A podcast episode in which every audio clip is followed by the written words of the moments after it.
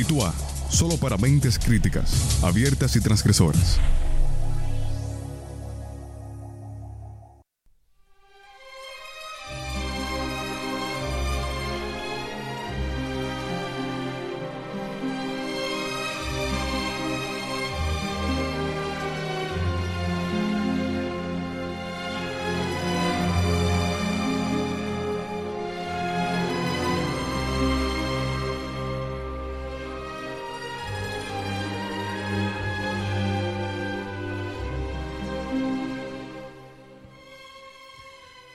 Saludos cordiales y bienvenidos una semana más a Titua Radio, solo para mentes críticas, abiertas y transgresoras. En estudio 979 FM, una señal joven con valores. Recuerden que Titua Radio es del Departamento de Estudios Generales, la Escuela de Humanidades y que llega con la asesoría de la Escuela de Comunicación de esta Pontificia Universidad Católica Madre y Maestra. Ya saben que nuestras bandas sonoras, nuestras músicas siempre nos dan la primera pista acerca de lo que va a ser este programa. Y el de hoy es de etiqueta negra. Se viste de gala. Por el tema y por el invitado. Invitado, me quedo corto con invitado. Invitado, escríbanlo, si ustedes están en sus casas escuchándonos, escriban invitado en mayúsculas, en negrita, subrayado, high definition 4K. Invitado. Pero eso viene ahorita, no vamos a dañar el momento ahora, así de esa manera. El tema, el tema. El tema es un tema transversal yo creo que continuamente hablamos de eso, pero hoy le vamos a poner nombres, apellidos, lo vamos a hacer como de manera muy, muy explícita. Vamos a hablar de la ética en la administración pública y muy personalizado en el caso de República Dominicana, sin excluir otros ámbitos, pero muy personalizado en República Dominicana. Y ahora sí, vamos a presentar a los componentes de la mesa redonda de este Camelot particular. Del otro lado de la pecera, don Rafael Vargas pilotando la nave. Buenas tardes, Laureano, y buenas tardes a todos los que están del otro lado de la pecera. Eh, ¿Qué te parece lo que tenemos para hoy? Muy interesante. Yo creo que una hora se nos va a quedar muy corto. Muy corto. Eso a lo mejor algún día habrá que hacer como una segunda parte, como la ética contraataca o algo así. Yo creo que sí. Bueno, en fin. A mi derecha, doña Carmen Forastieri, conocida en los ambientes como psicoconsejos.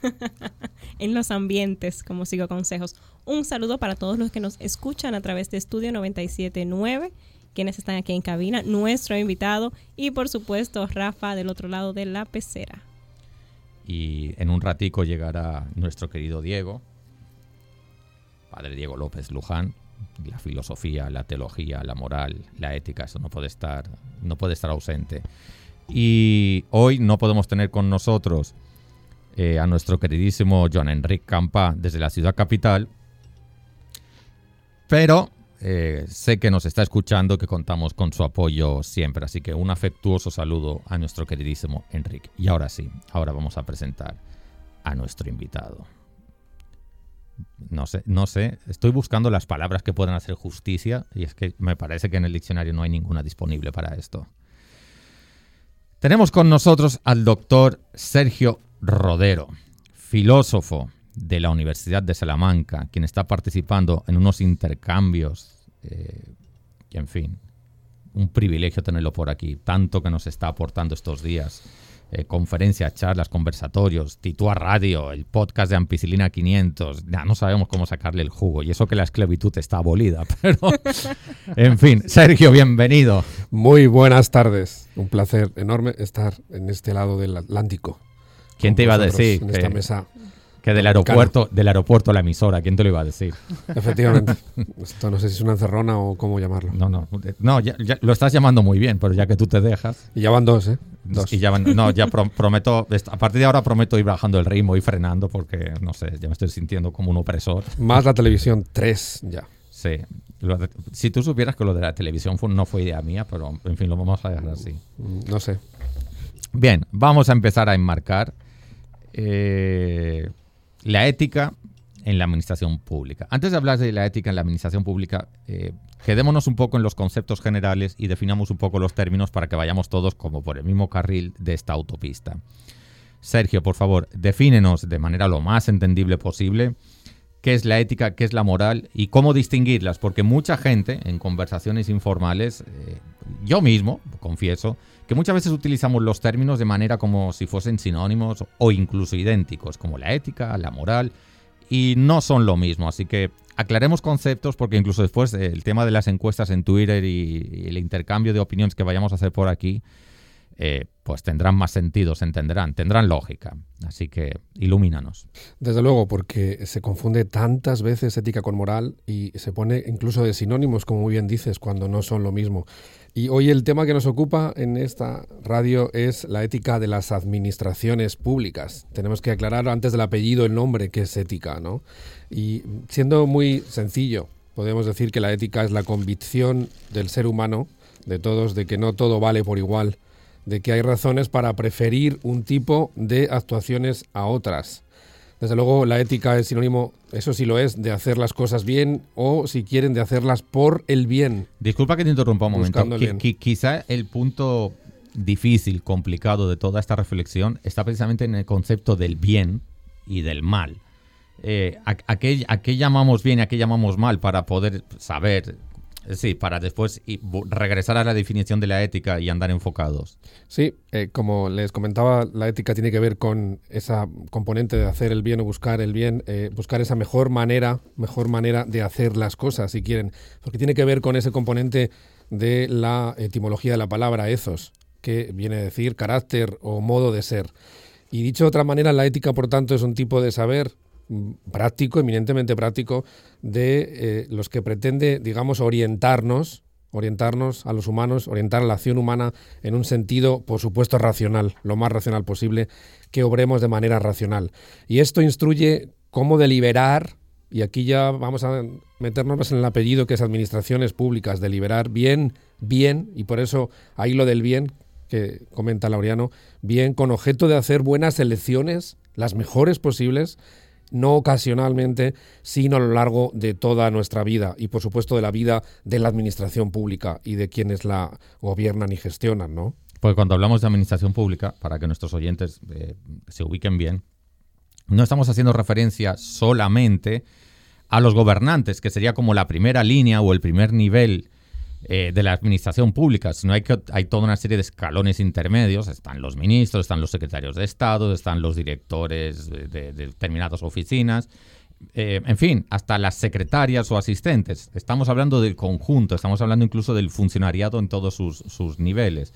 Y cada uno de esos niveles tiene como su grado de responsabilidad, tiene su grado de obligación moral, por decirlo de alguna manera, en el servicio a la población y a la ciudadanía. Que quizá se me ocurre ahora, improvisando sobre la marcha, quizá podíamos recuperar un poco, eh, no sé, ahora me estoy acordando de Platón, cuando eh, planteaba como que la primera obligación de todo gobernante es la felicidad del pueblo. Y además lo decía casi como con carácter exclusivo, como que no había segundas, ni terceras, ni cuartas obligaciones, sino que en la felicidad del pueblo quedaba todo eh, englobado. Sergio, la pregunta es, ¿esto tiene vigencia? Es decir, ¿sigue siendo la obligación de, la administración pública la felicidad de sus ciudadanos? ¿O como ya ha pasado tanto tiempo, eh, las finalidades han cambiado, incluso la percepción de la sociedad respecto a esas finalidades también ha cambiado? ¿Cómo estamos en ese sentido? Creo que más pertinente que nunca lo que comentas. Efectivamente, sería muy bueno recuperar esa idea clásica, clásica griega, que es el caso que comentas del gran Platón, efectivamente en ese fin o teleología última que buscaba, que es la felicidad, sin duda. Son las llamadas éticas de la felicidad que van a desarrollarse posteriormente a él, ¿no? Y efectivamente, eh, todo gobernante que así se precie por ser un buen gobernante debería preguntarse cuestiones como ¿qué es lo mejor para mí, pero qué es lo mejor para los ciudadanos? ¿Qué me proporciona mayores beneficios, pero no a mí, sino a quienes voy a trabajar por ellos y para ellos, ¿no? Y desde luego, ¿qué tipo de felicidad o plan de felicidad quiero? Y aquí es donde entra la moral, también el componente moral, no solo ético, eh, como les comentaba antes, sino los proyectos de felicidad que deseo para el pueblo o para la institución en la que gobierno. ¿Y qué es, por tanto, lo mejor para mi institución, pero para todos aquellos que abrazan mi institución o mi gestión hasta donde, hasta donde puedo llegar, ¿no? Siendo gestor de ella. Y por tanto, también, pues, eh, hacer que sean compatibles esos intereses eh, comunes con, con, aquella manera de gobernar, ¿no? Eh, poniendo Claro, vamos, van apareciendo conceptos y, cada uno de esos conceptos yo tengo la tentación o tengo el deseo de que se puedan ir aclarando, aprovechando que tenemos a psicoconsejos por aquí. Por ejemplo, cuando Platón hablaba de la felicidad de, de los ciudadanos, desde la óptica de los conceptos políticos que él podía tener, eh, la felicidad era entendida como la podemos estar entendiendo hoy en día, porque ese auge, fíjense que puede parecer que estoy diciendo algo que no está conectado, pero para mí sí lo está. Todo ese auge de psicopatologías, todo ese auge de los coaches, de, nuevas, nuevas y sospechosas especialidades de la conducta humana. Educadores sexuales. Sí, todo esto, que no, y que, el mindfulness es una técnica. No, no, pero no un pero que, pero que hay una, una cierta presión social hacia el Estado para que legisle y regule también todo esto. Y entonces aparecen incluso como nuevos derechos, derechos que no se nos habían ocurrido que eran derechos y que ahora empezamos a considerar derechos. Todo eso, ¿cómo lo podemos vincular con la ética de las administraciones públicas? Esa es una pregunta abierta, no es solamente para Sergio. Eh, sí, bueno, yo creo que la misión efectivamente que, deberíamos tratar o, velar es eh, referido ya concretamente, vamos a entrar en, en, materia sobre las administraciones públicas.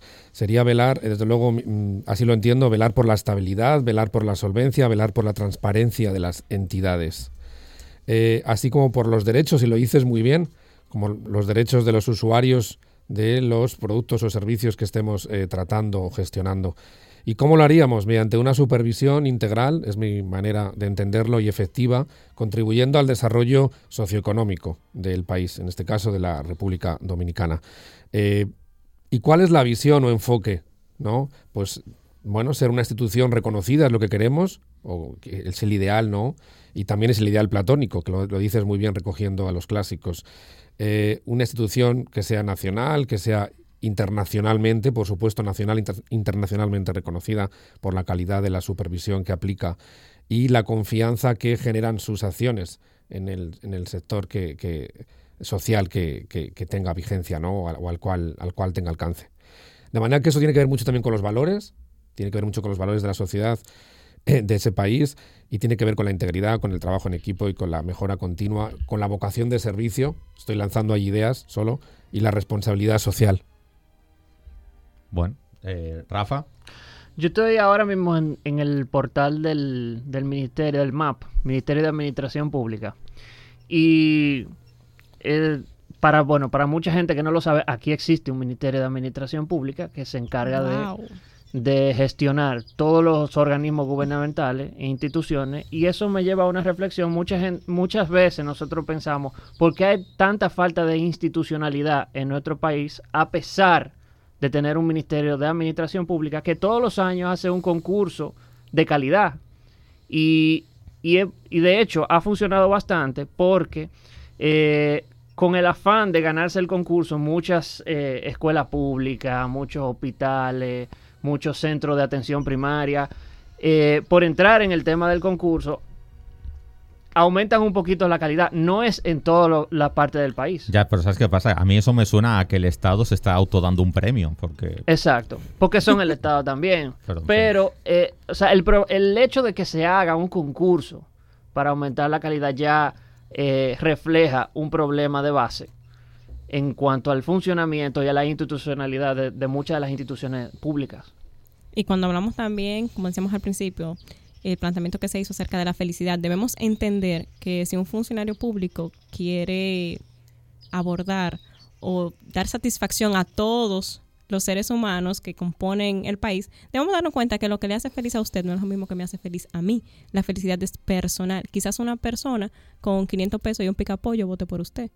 Pero yo tengo que ver la propuesta que usted tiene para yo de verdad votar por usted o ver que usted tiene un plan estratégico que va a ayudar realmente al país y a lo que realmente se necesita. O sea que ya hablando desde el punto de vista de la felicidad, es un tema más personal. El picapollo ha salido a los 16 minutos de programa. Yo estaba esperando, digo, ¿en qué momento va a salir el picapollo? A los 16 minutos de programa. Bien, vamos mejorando, la verdad. Sinceramente. La felicidad. De verdad, la felicidad La- del picapollo. Usted, usted sabe que aquí, y 500 pesos digo mucho, eh, yo creo que a veces con el picapollo solo las personas dicen, sí, Ya. vamos, vamos a hacer el voto. En fin. Eh, Lamentablemente.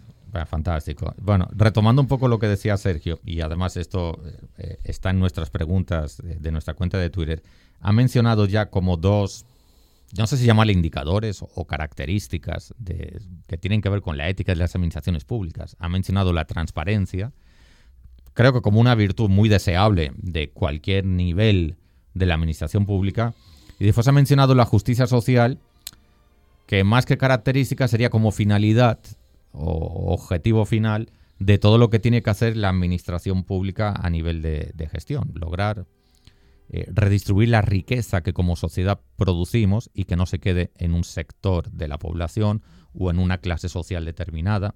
Eh, eso me parece importante porque ya Sergio sabe, porque se ha documentado, que nuestros políticos presumen mucho de crecimiento económico, como si eso fuese una finalidad en sí misma, como que ya hemos logrado todo lo que necesitamos como país. Eso es. Y el crecimiento económico apenas es el primer requisito para poder lograr la justicia social que creo que nos puede traer la felicidad, para conectarlo un poco con lo de Platón, Con la finalidad. como finalidad, exacto. Entonces, eh, así, ahí sí que me gustaría una, una opinión de todos ustedes, porque, no sé, yo estoy un poco saturado, un poco cansado de estar escuchando todo el día que me hablen de crecimiento O económico. frustrado. Gracias, frustrado, sí. Eso que, De que le hablen de crecimiento, que estamos bien, que el país está Eso que se avanzando. arregla, yendo- entonces el hospital Cabral Ibáez está vuelto un etcétera. No tiene ni siquiera luz, se, se inunda de agua, tiene Mira, de- filtración. de- de- tienen del, 20 del Cabral. Ibáez tengo que decir que hay toda una generación de dominicanos que no han conocido otra cosa que el Cabral Ibáez en obras. Mire, Sí. le voy a decir algo. El, el Cabral iba en la Sagrada Familia. Sí, bueno, Mm. salvando las distancias.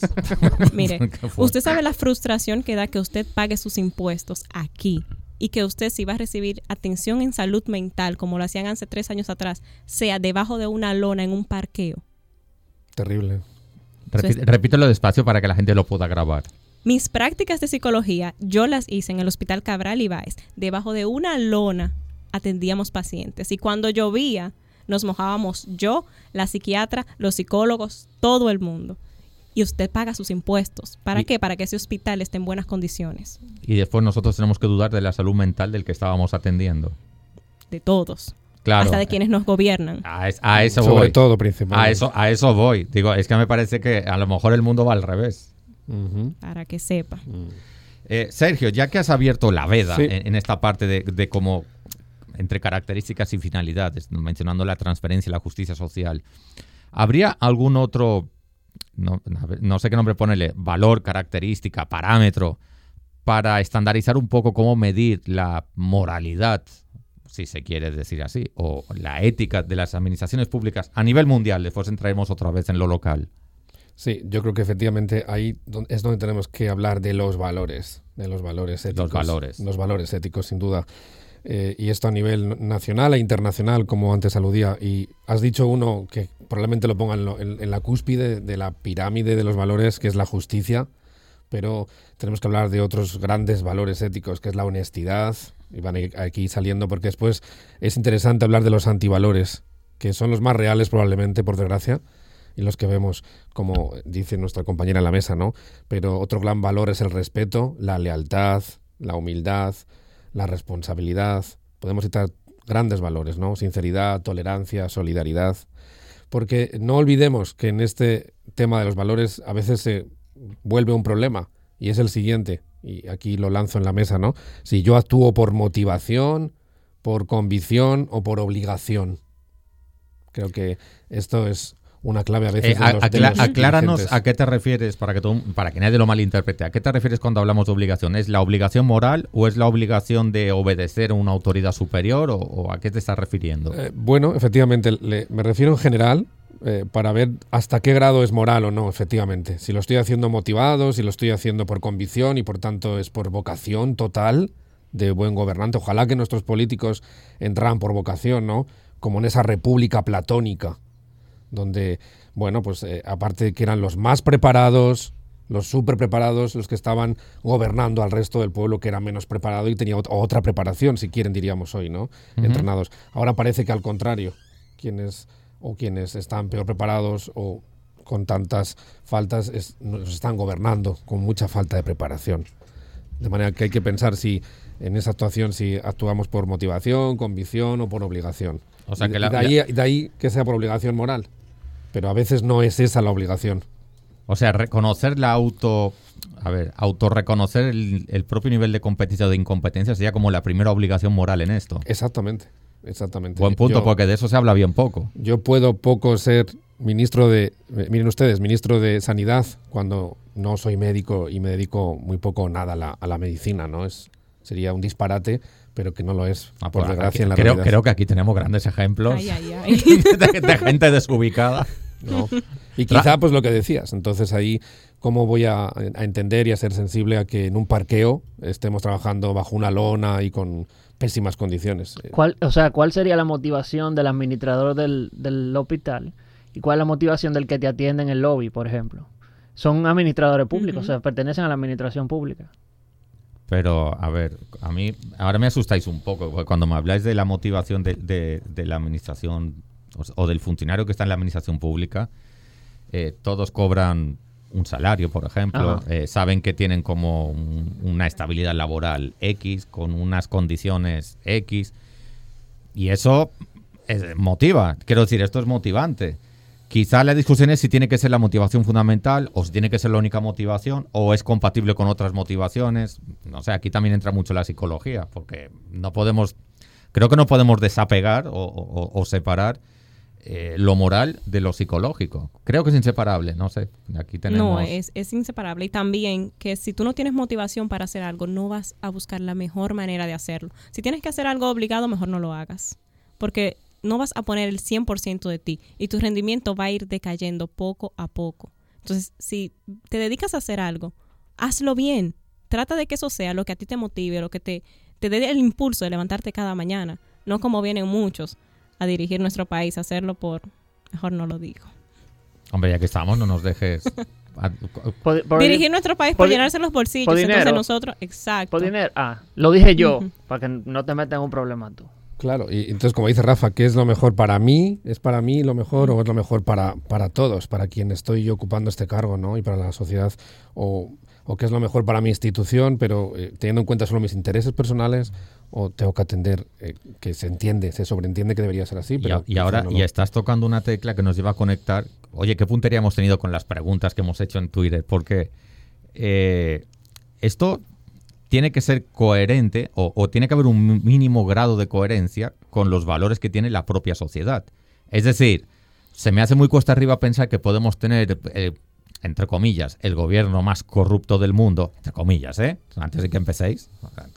Cuidado. El gobierno más corrupto del mundo en la sociedad más honesta del mundo. Como que es difícil imaginármelo así. Y viceversa también. Tiene que haber un cierto grado de, de correspondencia, porque al fin y al cabo en un sistema democrático los gobernantes salen del seno de la sociedad, no vienen de otro lado. Entonces, eh, yo pienso cada vez que criticamos tanto a nuestros políticos, digo, bueno, es que como sociedad quizás que somos esto y no otra cosa. Así es, normalmente es el reflejo, ¿no? Como bien dices, es el reflejo, el especulum de, de, lo que está por debajo, que es el resto de la sociedad. y representa en alguna medida, en alguna, no diremos que nunca en toda, porque no a todos. No, tampoco es matemático. Pero en alguna o bastante medida representa al resto de la, de la comunidad o sociedad. Estamos en radio, ustedes no lo han visto, pero ya Diego ha entrado. Ese sonido sospechoso de una puerta que chirriaba en plan película de terror era Diego entrando en el estudio. Ya lo tenemos con nosotros, bienvenido. Qué alegría más grande tenerte por aquí. Muchas gracias. Nos sentíamos huérfanos. Y, bien hallados. Así y yo quería hacer un comentario a la, a la, luz de lo que tú estabas comentando, diciendo. Eh, evidentemente los gobiernos son reflejos de nuestra sociedad, pero yo creo que también tienen una responsabilidad política y por, tanto también ética y moral de saber cambiar el rumbo de nuestra sociedad.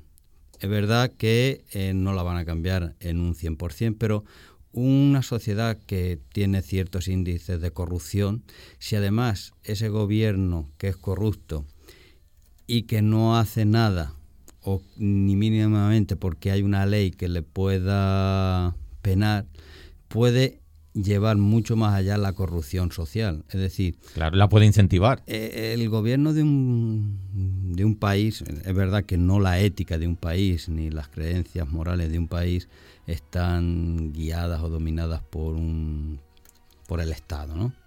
Pero también influyen a la hora de... oyes esa musiquita, sí, es para que te vayas ambientando. Pero digo que también influyen para que eh, una sociedad pueda variar o se pueda dar un pequeño giro de, timón y encaminarla hacia el bien común o la justicia social, como quieran llamarle. Pero claro, eh, todo el tema de la impunidad, que supongo que ya lo habéis hablado. No, no, no, la, estamos guardando para cuando llegaras tú. O sea, el tema de la impunidad yo creo que también es importantísimo. Muy. Señores, estamos en la radio, aquí el tiempo escasea, se nos ha ido la primera mitad, nos tenemos que ir a una pausa, pero no se vayan muy lejos porque después llegan tarde la renovación del programa.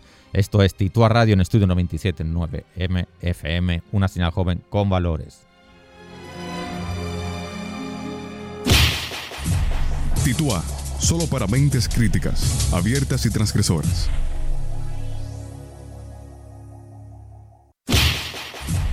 Titua solo para mentes críticas, abiertas y transgresoras. No estoy en contra de ninguno, pero a todo voy a tirarle. Ya estoy harto de que traten los pobres como animales. No hay butaque en la secuela ni suero en los hospitales. A eso se debe el aumento de los viajes ilegales. ¿Cómo va a haber cuarto para pagarle a los maestros si se invierten tantos millones de dólares en un metro? Mentira, ellos no quieren que la situación mejore. Tú no ves que un regidor gana más que todos los doctores. Quieren que tú colabores, ayudándola a robar, Eh, no, no, no se han equivocado. Esto es Estudio 97.9 FM, una señal joven con valores, y esto es Titua Radio, solamente para mentes críticas, abiertas y transgresoras. Y hemos puesto esta música porque creo que nos ayuda a ilustrar un poco también la percepción que tiene la sociedad, la gente, los individuos, acerca de las personas que componen la administración pública y su moralidad y su nivel de ética que también es importante saber qué se percibe desde abajo. No porque los que estamos abajo tengamos razón, pero si es una percepción, pues habrá que prestarle atención también. O sea, si usted es un santo y abajo lo perciben como un ladrón, pues algo, algo pasa, algo no encaja. Hay que ser bueno y además aparentarlo. Revísese. Parecerlo. Y la sabe, la, esposa de, Del César. Sí. Nada de ser buena, sino además tiene que parecerlo. Oye, ¿cómo abusamos de César? Eh? Hablamos de él todo el día. y su señora ya ni se diga. Qué desastre. Da, mucho juego. Da mucho juego, sí. Cuando no sabes qué decir, te quedas en blanco. Oye, pues había una señora. Era la esposa del Llamada. Sí, llamada. Bueno, vamos a dejarlo ahí. Eh, bien, estamos discutiendo, debatiendo, reflexionando acerca de la ética en las administraciones públicas y en este caso de la administración pública también en, República Dominicana. De lo que hay y de lo que se percibe acerca de lo que hay. Vamos a ponerlo como en ese doble nivel. Eh, tenemos, y yo quiero que aprovechemos una música de, una familia muy honesta, los Corleones. ¿Han oído hablar de los Corleones? es un ejemplo de cómo no comportarse, diría yo. En fin. De, familia unida. Sí, no, unidos sí eran. Y pacíficos, eran tan pacíficos. pacíficos yo ya no sé. Muy pacíficos. Y, amantes de la gastronomía italiana. Bien. Eso sí. Eso sí, eso sí, muy. Espagueti todas las escenas. Mamma mía. Señores, eh, yo creo que es un buen momento, Carmen, para que te vayas preparando, eh, recuperar un poco lo que ha dicho la gente en las encuestas que hemos hecho en nuestra cuenta de Twitter, porque hay mucho y, tengo mucho interés en conocer eh, las reflexiones de, Sergio en todo lo que está diciendo la gente acerca de lo, cómo perciben la ética y el rol de las administraciones públicas en este, país. Creo que hay mucho que reflexionar y, y, en fin, aprovechemos la oportunidad y saquemos el jugo por ese lado.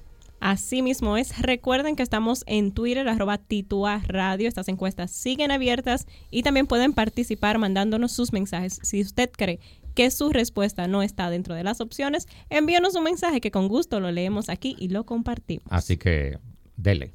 La primera, la administración pública en República Dominicana se caracteriza por un 3% dice falta de transparencia, un 3% ineficiencia, un 15% exceso burocrático, y un 79% dijimos corrupción e impunidad. Y yo pegaría algunas de ellas. Eh, o sea, las uniría, como la falta de transparencia. Todas las anteriores. Eh, sí. sí. Porque falta de transparencia muchas veces. es, que, es que siempre va por lo fácil. Todas las anteriores. Yo, yo marcaría todas las anteriores. Todas las anteriores. Sí. Yo voy a hablar con, los que mandan en Twitter que permitan hacer esa opción de que cuando alguien las quiera señalar todas a la vez que se pueda. Eso sí, los porcentajes nos van a quedar de 120% para arriba. Al paso que vamos. Me, llama la atención la de transparencia porque en, esta página del Ministerio de Administración Pública hay una, un acápite de transparencia. Ya, pero Rafa, eh, el hecho de que haya una página web de transparencia no significa que tengamos un gobierno transparente. Nada que ver, ¿eh? A ver, yo quiero también romper un, no una lanza, un palito a favor. me estabas preocupando, tú rompiendo lanzas. no, yo creo que también las cosas han evolucionado y han cambiado un poquito, sobre todo en las cuestiones burocráticas y tal. O sea, hay burocracia, en la administración hay burocracia, pero yo creo que también se ha mejorado bastante. ¿Y te parecen muy transparentes? Eh, en ocasiones no tanto, pero por lo menos eh, eh, la declaración jurada de los bienes, yo creo que... La doctora Zaira Quiñones desde Estados Unidos manda saludos que está escuchando y ah, viendo el programa. Doctora, yo le debo un mensaje. Un abrazo. Pues ya sabes, el emoticono del abrazo, después te lo paso para que... pues nada, no, eh, en ese sentido yo creo que por lo menos la sociedad civil empieza a exigir también que haya una cierta transparencia. Que se consiga es otro tema. Pero yo creo, y, en relación con el tema de la ética, y Sergio me puede corregir, eh, la ética tiene una doble función, que la primera función la realizamos todos y de una manera admirable, que es la crítica, de criticar todo lo que está mal, que tenemos que hacerlo, ¿no? Pero también tiene otra función propositiva. Como sociedad civil, ¿qué proponemos también nosotros para poder ir mejorando nuestras administraciones públicas? Es verdad que es difícil, es verdad. Es verdad que se, generan movimientos y de repente se ven manipulados por las tendencias políticas también, pero tenemos que ser creativos también y ver como sociedad civil qué proponemos para poder ir mejorando. Yo no voy a decir para hacer un cambio radical que se va a cambiar de la noche a la mañana, pero sí para ir desviando ese rumbo que llevamos y, que se vaya reconduciendo para, para otro lugar. Concuerdo mucho con usted, padre. ¿Qué puedo hacer yo? ¿Qué granito de arena puedo yo aportar? Pero no solo como individuo, sino como sociedad. Claro. Porque si no lo hacemos como sociedad, esto va a ser complicado. Con sinergia social sería la. Sinergia social. Quédate con eso. No, sin duda, sin duda, estoy completamente de acuerdo porque la ética efectivamente no solo afecta a individuos, también a sociedades. Y en, ese, en esa segunda eh, opción que decía el padre Diego es de mejora, de planes de mejora, digamos, ¿no? Desde luego yo no conozco tanto el país dominicano para hablar de su nivel de transparencia o no, pero desde luego la transparencia en la administración pública es una exigencia importantísima porque requiere un mejor comportamiento ético, desde luego. Eh, lo, sintomático es que los ciudadanos dominicanos sigan poniéndolo en el, en el top de que no lo perciben así, ¿no? Como un gobierno tan transparente. Desde luego un gobierno más abierto indiscutiblemente debe ser un gobierno más ético. Claro, una cosa es incompatible sin la otra, o sea, sí, totalmente de acuerdo. Vamos, con la siguiente. La siguiente, vamos a hablar un poquito de que realmente necesitamos la opción de todas. Luego les explico por qué. A ver. Dice la segunda, ¿qué parte de la administración pública adolece de ética en RD? Rafa, prepárate. Si crees que es otro diferente, menciónalo en un tweet. Hombre, claro. Un 16% dice policía. 16% también dice sistema de educación. Un 28% dice sistema de salud. Un 41% sistema judicial. Pero tenemos tres personas que nos agregaron algunos tweets que piden la opción de todas. Ya, pero todas. Es que preguntábamos cuál adolecía de. Todas dicen, todas a la vez. Todas, todas. Qué fuerte. Venga, me gustaría hacer un comentario en defensa de médicos, educadores, policías, que de manera individual tratan de mantener cierta honestidad en sus trabajos y de hacer que las cosas funcionen y que se hagan con equidad. Muchas veces cuando generalizamos eh, podemos ofender a personas que están tratando de hacer eh, su trabajo.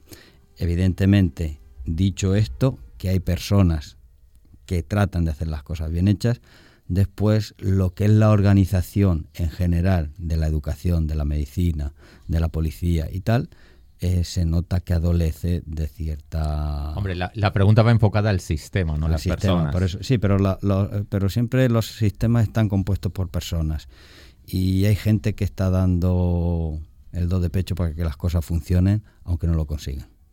Y creo que esas personas merecen nuestro respeto.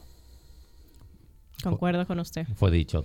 Hashtag lo dijo en Titua. porque no has dicho, hoy no has dicho ni una. Venga. Rafa, ¿tú querías agregar algo a eso? ¿O, lo, del padre es tan contundente que ya tenemos que tomar la curva? nada que agregar. Ok, pues ya está. Nos vamos a la siguiente entonces. ¿Un Estado corrupto se corresponde en una sociedad corrupta? Uf. 3% no lo sabe. Un 14% estoy totalmente en desacuerdo.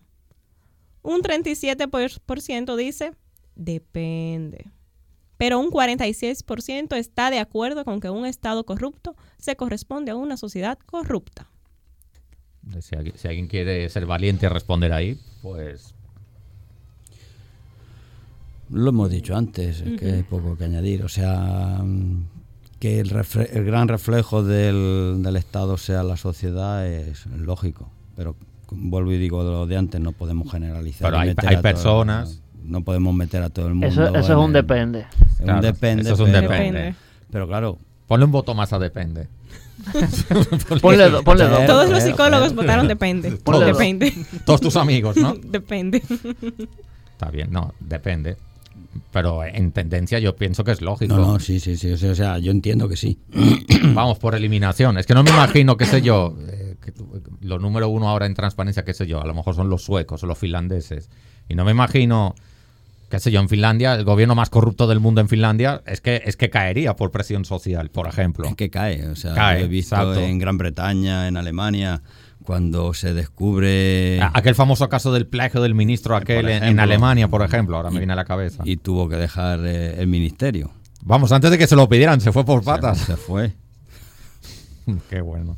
Sergio, no sé si querías agregarle algo a esto. No, nada más apostillar efectivamente no parece sino eh, completamente lógico que sea que sea un, que es un reflejo efectivamente y que algo está pasando ahí, ¿no? Porque no tendría mucho sentido, como decís, en países que pues funcionan tan bien, están tan bien gobernados que haya que no lo hay esos valores de corrupción porque no, no, no existe en esos en esas eh, democracias, con lo cual algo está fallando sin duda.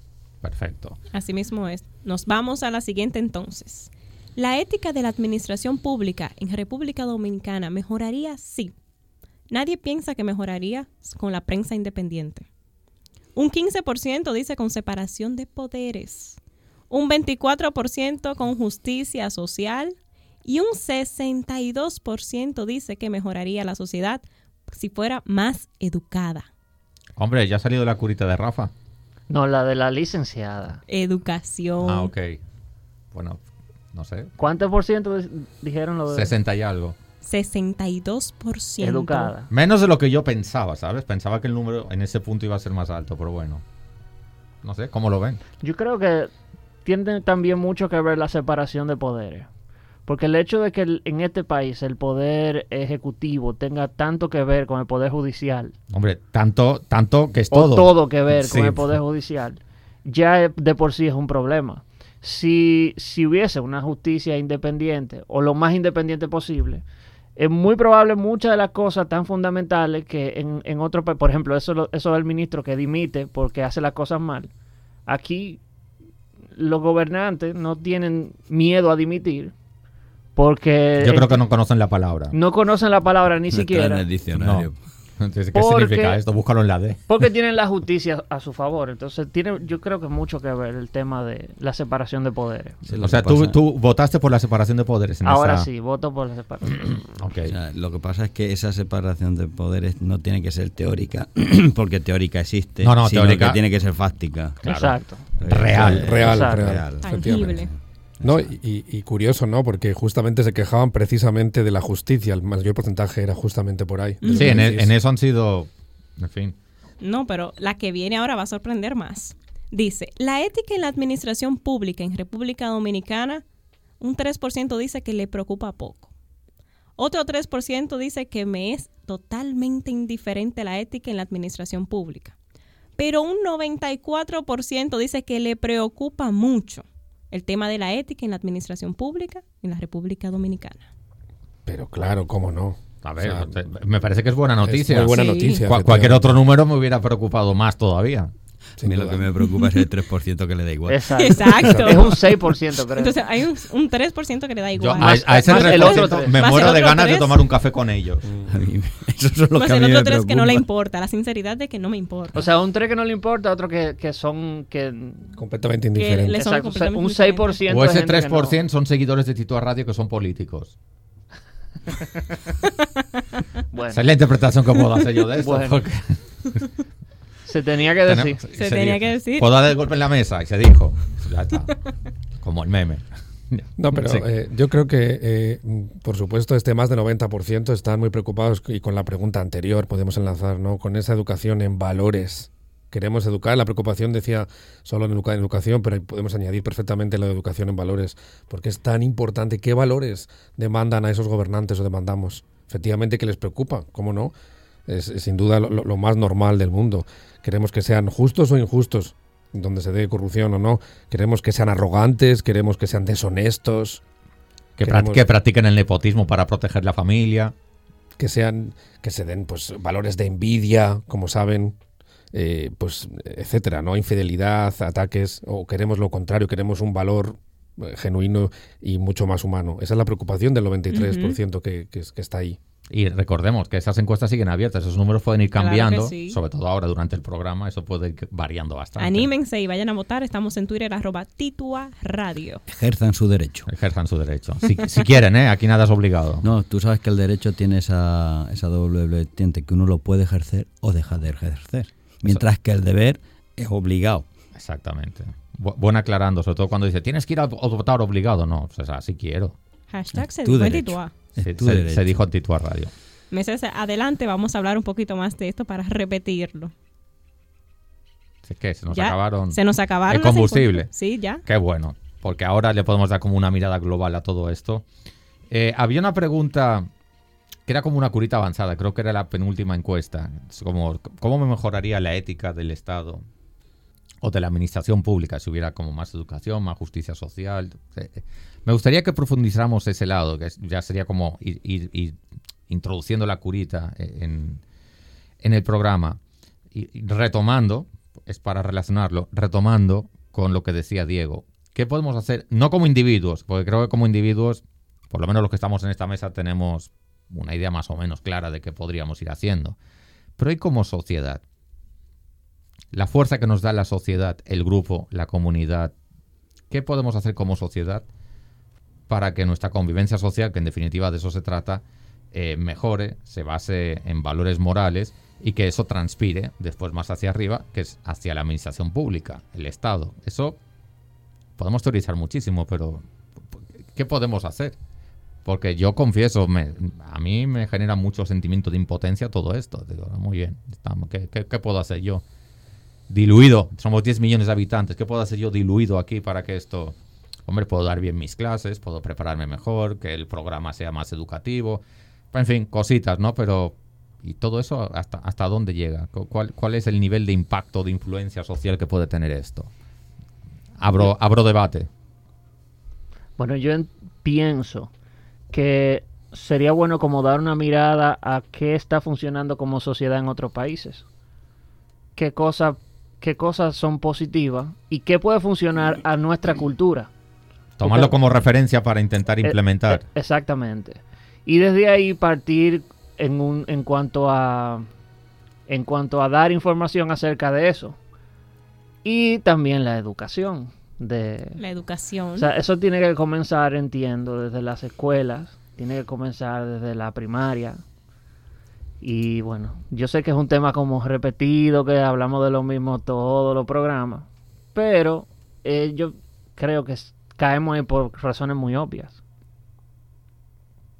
¿Qué dicen Cuando tú dices educación, evidentemente es la educación en global, fuera del sistema educativo, la informal, Exacto, la que la- se da en la familia. la familia. etcétera. Bien. Ya yo le quité la curita la licencia. Sí, creo que alguien se ha quedado sin curita. Yo estaba pensando que estábamos ya lanzando las curitas. No, no, estamos- estamos- abri- abrimos el botiquín y estamos sacando ya las curitas. Estamos en spoilers de curita. Déjame aclararle a Rafa que no lo hemos dicho esa parte, que el programa siempre lo terminamos con un mini segmento que se llama la curita para no irnos con mal sabor de boca. Que decimos, bueno, vamos a proponer algo como, como para resolver el problema. Y ya estamos entrando en esa parte. Rafa, pon- ponnos como la entrada de la curita para ya formalmente hacerlo bien. Ok. Pre- pre- prepárate, Sergio, que ahora viene Los oídos, sobre sí, todo. los oídos. En Tituá, La Curita. Ya, ahora ya sin complejos podemos hablar de, de la curita. Ya está. está. Quien quiera. No, yo creo que, bueno, re- retomando la idea de Rafa, ¿no? que lo hice muy, muy bien, eh, desde luego no hay que olvidar que no entramos ahí para, para defender nuestros intereses personales. Y por voluntad personal entramos por una voluntad político-social. Eso no se nos puede olvidar jamás, a o no se les puede olvidar a, las personas que están en estos cargos de gestión administrativa, ¿no? al nivel local, eh, provincial, regional o, o nacional, desde luego. ¿Y qué cosas se puede hacer o algunas claves que podemos dar aquí hoy? Pues desde luego es fundamental crear hábitos, crear buenos hábitos, forjar un carácter, un buen carácter ético, una vez más tenemos que decir, mantener una, digamos, una cultura y una filosofía orientada al cumplimiento y al bien, eso es- está claro una vez más por el bien común, una buena calidad en- y un buen servicio que a veces también no, eh, no lo hay o no, o no se fomenta, ¿no?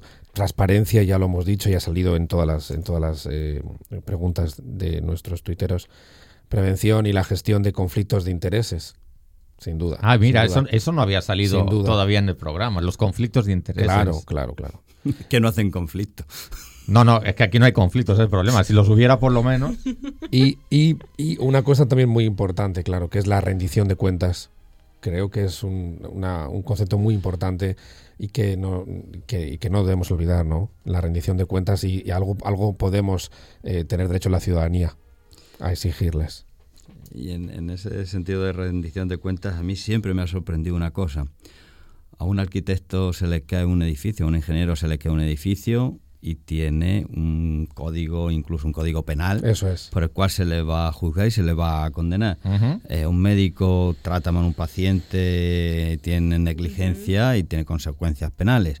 Un político te arruina un país y es responsable incluso de la muerte de parte de su ciudadanía y se va a su casa con una pensión vitalicia.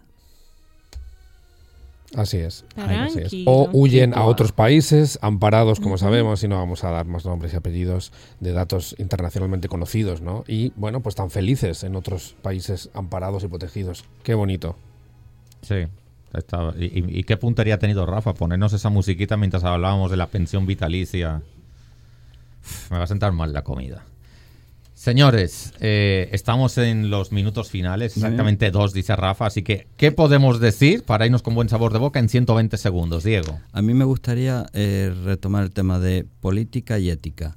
La política y la ética son las dos ramas de la filosofía que son de orden práctico y por lo tanto van unidas. La política sin la ética no puede funcionar y la ética sin la política, sobre todo cuando hablamos de política de ética social, no pueden estar disociadas. La una sin la otra van Indisolubles. se- son indisolubles y separarlas irían por mal camino. Fantástico, eso te compro con. No sé, Ca- Carmen. Dí- Dígame, ¿por qué me mira así? Porque estamos como en la despedida, digo, a ver si quería decir algo antes de. La verdad sí, quiero exhortar a toda la población a que al momento de ejercer el voto, ya en un año, piensen, analicen propuestas y piensen, no se dejen comprar por un picapollo. El problema es que qué propuestas nos hacen y quién nos las hace. Y es la falta de esperanza ahora mismo que hay en nuestro país. Lo que vendrá será igual o, O será peor. peor. O como dicen por ahí, peor. Exactamente. O más de lo mismo. Igual o peor. Yo, yo como curita, que no dudo de la mía, yo creo que toda esa lista de que, que la incorporo en mi gaveta, porque han sido todas muy buenas propuestas y muy buenas ideas, yo creo que todos, eso sí ya como individuos, tenemos que incrementar nuestro nivel de autocrítica. Porque al fin y al cabo creo que si como individuos somos autocríticos y, e intentamos hacer las cosas bien, con competencia, que es por donde empezábamos el programa, con competencia, siendo competentes, yo creo que al final eso transpira a la sociedad y a su vez transpira hacia la administración pública. No de manera automática, porque estamos hablando de, de, evolución de la conducta social humana. Esto no es yo me porto bien el lunes y el martes tengo un buen país. no va a funcionar así. Pero si me porto bien el lunes, a lo mejor dentro de 20 años nuestros hijos ven el mundo de otra manera y se comportan mejor y a lo mejor dentro de 40 tenemos un gobierno, ya no va a decir bueno, un gobierno normal, con, eso me conformo. Entrar en el ámbito de la normalidad, donde las virtudes y los defectos de la administración pública permitan que la sociedad se desarrolle. Me conformaría con esto. Yo le doy retweet a eso que... Favorito y fijado en el perfil. Ah, había que Yo decirlo. Le doy momento, momento que había que decirlo. Y, se, dijo. Yo le doy retweet a eso y agrego que... Esta violencia. es el hambre, Diego, eso es el hambre. perdón, Rafa, perdón. Eh, agrego que tenemos que estar siempre pendientes de lo que están haciendo nuestros gobernantes o, nuestros líderes. Siempre estar pendientes de lo que, o sea, no ser indiferente a nada de lo que hagan. Siempre darle seguimiento. darle seguimiento. Sí, porque esa es la estrategia de ellos. Ellos apuestan a nuestra indiferencia, a que, nos hartemos y que miremos hacia otro lado. Exacto. Entonces, cuando tú tienes gobernantes que no hablan ni dicen nada, hay que exigir que que, digan algo, por lo menos, que, que, uno pueda forjarse alguna opinión sobre eso y saber cómo votar. Pues yo a eso le doy, retweet. Aunque, eh, Rafa, sin duda lo ideal sería eso, ¿no? De la ética kantiana. De, eh, haz lo correcto, eh, aun cuando nadie te esté viendo. En todo momento. También, Aunque nadie te esté viendo. En todo momento. Pues señores, estamos llegando tristemente al final de este programazo. De... Que aquí le dé un pañuelo a Diego.